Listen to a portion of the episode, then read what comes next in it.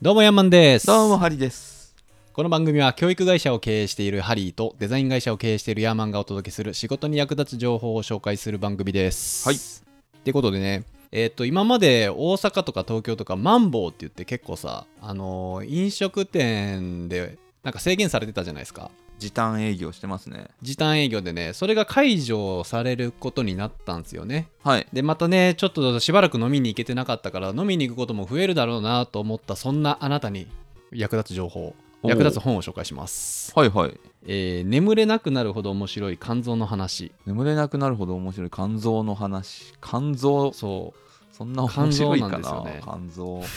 これがね肝臓はねもう本当によく肝心っていう言葉があるじゃないですかうんそれって肝臓と腎臓だから肝心なんですよほんまかいな心本当です心臓じゃ本な当いでのす肝心肝臓と腎臓は体の中でも超重要なうん機能を持ってるから肝心なんらしいですよへえあのーこの「眠れなくなるほど面白い」シリーズって、あのーうん結構いろんな本出てるんですよなんか宇宙の話とか数学の話とかそうそう聞いそたうこそとうありますねうんあとね体のこと言ったら体脂肪の話とかなんかあの自律神経の話とか、まあ、なんかこれで自律神経の話ゴロゴロトーキングでも僕喋ったかもしれないですけどうんでまあ栗原武さんっていう人がはい書いてる本で、まあお酒ねもううん肝臓とお酒ってすごい密接な関係あると思うんですけど、はいまあ今回の話ではねちょっとお酒の選び方と肝臓にいい肝臓を守るこう最強の飲み方みたいなところの視点でご紹介していきたいなと思います、おでねあのーお酒の選び方なんですけどお酒に対してハリーさんどんなイメージあります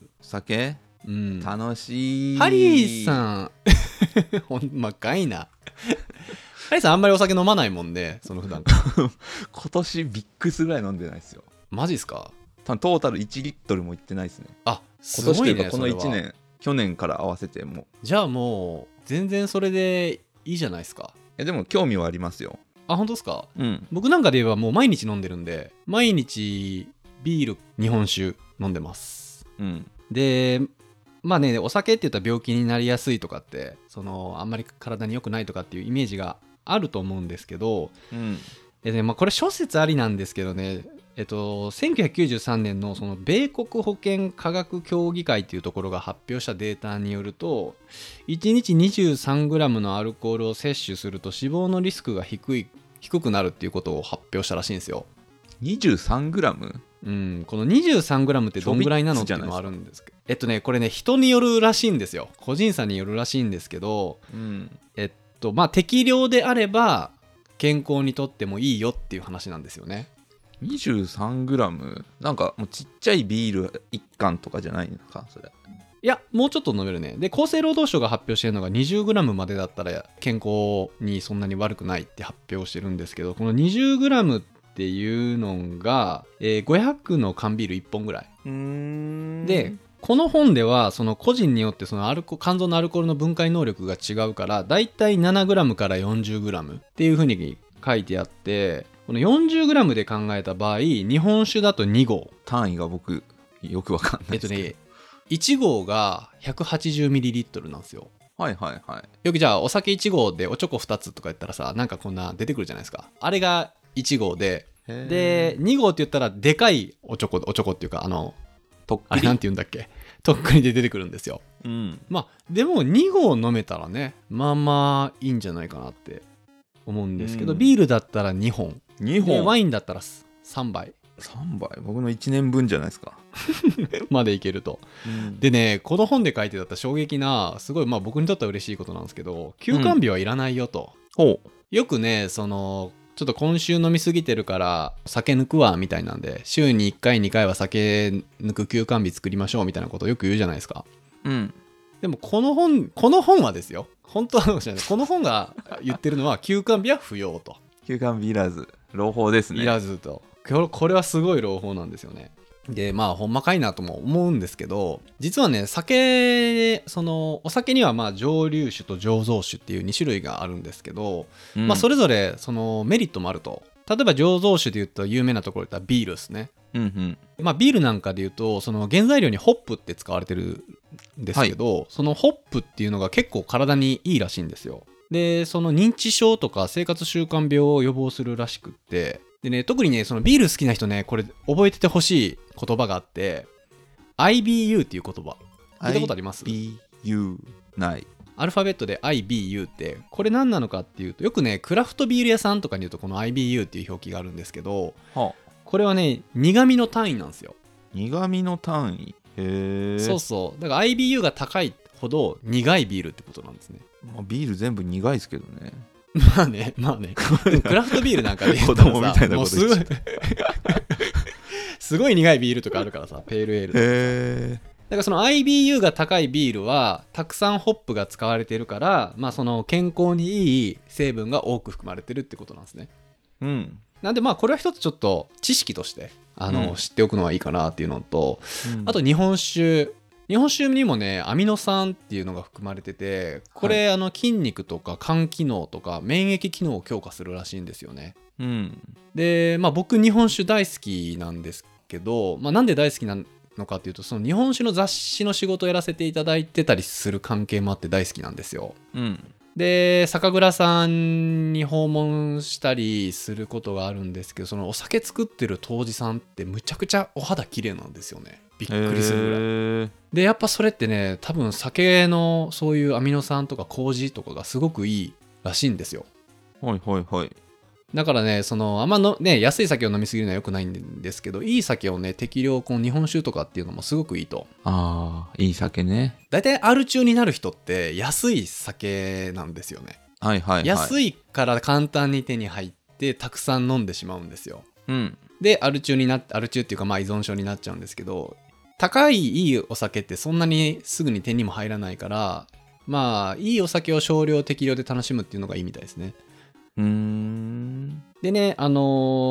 ー醸造酒で言ったらもう一個ワインこれがねやっぱポリフェノールっていうのが視力の低下とか眼性疲労とかあと老化とかがんの予防にもなるらしいですなるほど。この本がやってるんですよ。僕がやってるんじゃないですよ。この本がやってます。はい。なんでね、あのー休館日作る必要もないし、適量飲むのはいいよと。うん。逆にダメな酒もあるんですよね。おこれ絶そうな対んや飲んだらあかんっていう。知りたい。絶対これはやめといた方がいいって言われてる本があって、それが、チューハイなんですよ。えー、そうなんすかそう。あの、コンビニで売ってるチューハイって本当に良くないらしいんですよね。ストロングゼロ。もうね、この本でも書いてあった。ストロングはもうマジで一番やめた方がいいマ。ジで。え ー、もうね、肝臓に大ダメージを与えるらしいですよ、あのストロング。あのおうアルコール度数が9%とかっていうのが。で、しかも、そのアルコール度数が高いくせに、うん、その飲みやすいようにあの保存料とか着色料とか防腐剤とか香料とか人工甘味料とかも入ってるらしいんですよね。それがもう良くないと。へえ。その香り付けとか味付けをねそういう化学調味料 化学調味料っていうかさ、なんかそういう添加物で作ってるからそれが本当に良くないらしくて特にその人工甘味料糖糖類ゼロなのに甘いってやつはいはいはい。あれってそのプラスチックと同じらしくってよくこれよくわかんないですよプラスチックと同じらしくて体に蓄積していくらしいんですよだからこれはもう本当に良くないとうん。ストロング系ね、もう安いし、すぐに酔えるし、僕も結構買って飲んでたんですよ。でも本当にやめといた方やめといた方がいいと。もうめちゃくちゃ危険だと。いうことなんですよね。だからあのストロングを、くあのコンビニ行ってストロング買ってるそこのあなた、ストロングやめた方がいいです。何買ったんですか、コンビニで。えっとね、ここで言われてたんは、あの普通にそのウイスキーとかのあのボトルあるじゃないですか、角杯とか。うん。で、炭酸買って自分でハイボールとか作るのがいいらしい。ああ、はいはい。確かにコンビニちっちゃいウイスキー売ってますよね。売ってる結構い売ろっんてな種る類ああいうのでやる方がいいらしいですねそので一番危険なのがその原材料がちゃんと書いてない不明な雑ふあのよくわからない雑穀が使われてるチューハイとかあるらしいんですよ安いやつだとへえ。それはもう本当にやめてた方がいいって書いてあってありましたねはいはいはい。でもコンビニでチューハイ買うときにやっぱブランドで選ぶじゃないですかそのキリンとかそのそそれこそストロングとかあとなんだっけ、ほろ酔いとかうん。その裏面いちいち細かく見ないんでねうんうん。でも、もちょっとその辺は気にした方がいいっていうことです、ね、なるほど。でね肝臓がこの分解できるアルコールのうん。量っていうのがあって、だいたい体重体重 1kg あたり1時間で 0.1g らしいんですよ1時間、1キロで1時間 0.1? 1グラムそうだからえっとねちょっとや分かりやすく言うとそう体重6 0キロの人が純アルコール量約2 0ムの、えー、500ml の缶ビールを飲みましたと500の缶ビール飲んだ飲んだってね6 0キロの体重の人がね、アルコールの処理にかかる時間が約3時間20分っていう計算になりますああ、そうかそうか。60キロだから、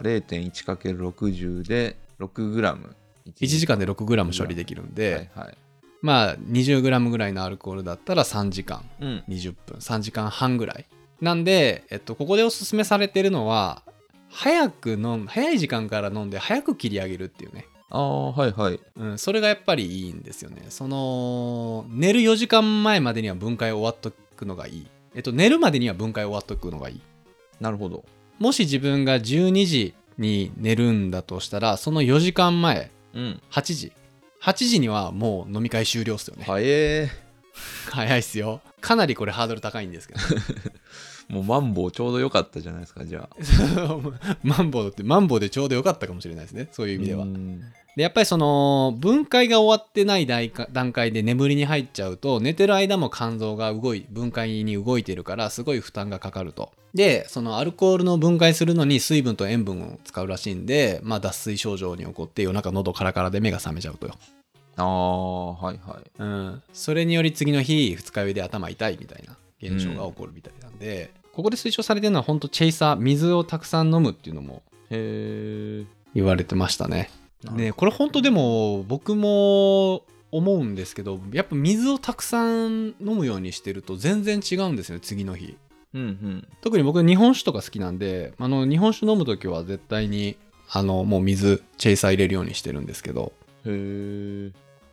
やっぱ皆さんねこれからあのマンボウ開けて飲み会多くなると思うんで理想は飲んだ量と同じ分の水を飲むといいらしいですなるほど、なるほど。うん、お腹タップタップなるやんけっていう話なんですけど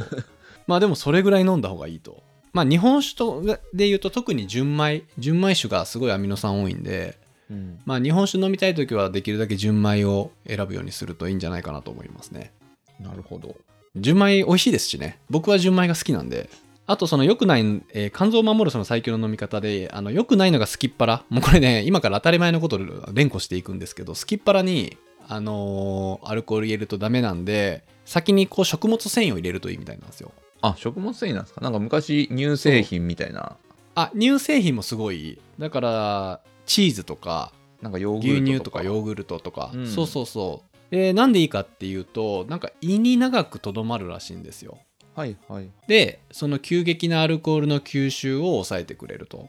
食物繊維も食物繊維も同じですねだからへートマトとか枝豆とか塩キャベツとかだからこれって居酒屋のさなんかスピードメニューによくあるじゃないですかはいはい。なんかとりあえず塩キャベツとか冷やしトマトとか、あれって結構理にかなってるらしくってももうお腹ペコペコでウェーイ乾杯で一気飲みするんじゃなくって、まあ、とりあえず乾杯して、まあ、一口飲んでから本当は飲む一口飲む前にこういうものを入れた方がいいらしいんですけど、まあそういう前菜ですよねトマトとか塩キャベツとか、ああいうものをこう飲み始める前に結構こう意識しながらはじ早めに摂取していくとうん、うん。いうのがいいらしいですね一番良くないのがもうこれそらそうだろって話なん ですけど一番良くないのが飲み終わった後のラーメンです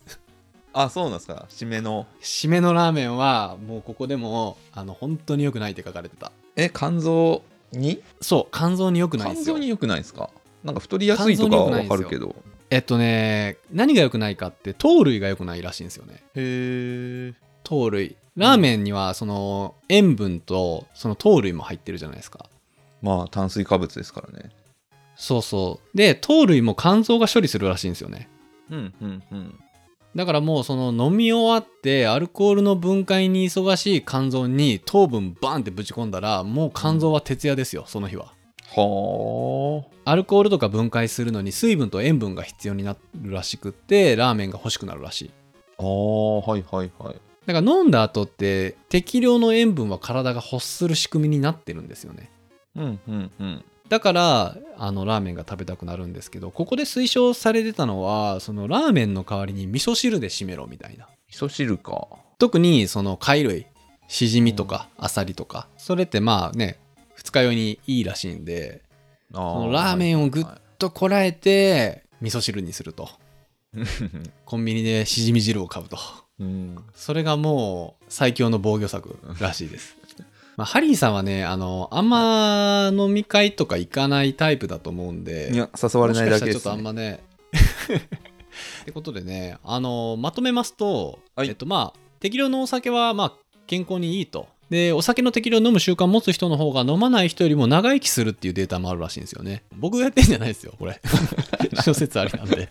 そこをしますね。はそう、これはね、あの内部な問題なんで。で、えっとまあ、休館日を作る必要もありませんよと。い。うん。えー、大体まあ1日あたり、えー、27g から 40g で人によってお酒の強いか弱いかによって適量には個人差があるんですけど、まあ、うん自分の体調の様子見ながら、あの適量であれば全然飲んでもいいよっていうことですね。うんうんうんうん。で気をつけなきゃいけないのがその就寝時間にはアルコールの分解が終わってるよ終わってるようにできるだけ余裕を持って早めに飲むようにするとうん早い時間に飲んで早い時間に切り上げるようにするとうん。でまあ醸造酒も蒸留酒も健康効果があるっていうところですねなるほど、なるほど。でアルコール度数が高いお酒はまあ飲みすぎないように注意するっていうことで、ねでやっぱ食べる時にあの吸収率を下げるためにこう消化が遅くて胃や腸に長く長くとどまる食物繊維とかうん。その乳製品を取るようにするとで、えー締めのラーメンは避けて代わりに味噌汁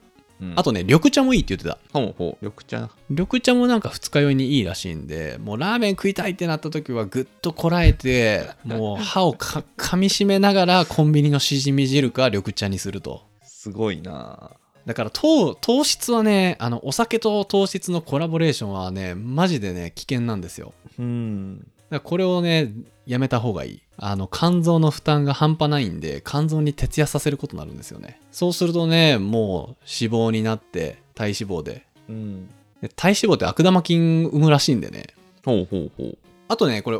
意外に知られてないことも書かれてあって、あの、歯あるじゃないですか、歯。は口内環境はいはい。口内環境を整えておくこともすごくいいんですって。なんでかっていうと、その、例えば、その、口内環境が悪くて、その虫歯菌みたいなものがいると、そうのん体の中にもうその菌が入ってくるらしい。で、そいつが悪。さする時もあるんだって。うんうんうん。なんでねもう当たり前のことなんですけどちゃんと歯磨き寝る前の歯磨きとかすることも、案外知られてないけどすごく大事なことらしいですね,、ね。ねそもそもねその嫌じゃないですか口臭いとか嫌ですね。口臭くって健康状態悪かったらさうん。辛いじゃないですか 人生 はい。いや本当にねだからね口内環境をしっかり整えて、えー皆さん飲み会に参加するようにしましょ う寝る前もねしっかり歯を磨いてねもう酔っ払った時とか歯磨かないじゃないですか磨かないん ですよ俺はね焼きな俺がはらや磨かないんでしっかりね磨いてから寝るようにしようとねあの思いましたねこの本読んではい。してください。はい。ってことでね、えー、とこれからまた、えーいろいろ飲み会とか増えてくると思うんで、ぜひ皆さん気をつけてください。うん。えー今回の感想をメールまたは Apple Podcast のレビューでお待ちしています。2人でコメント欄をすべて読んでいますので、今後の番組をより良くするためにあなたの感想をお待ちしています。お待ちしてます。はい。ってことで、また来週お会いしましょう。さよなら。その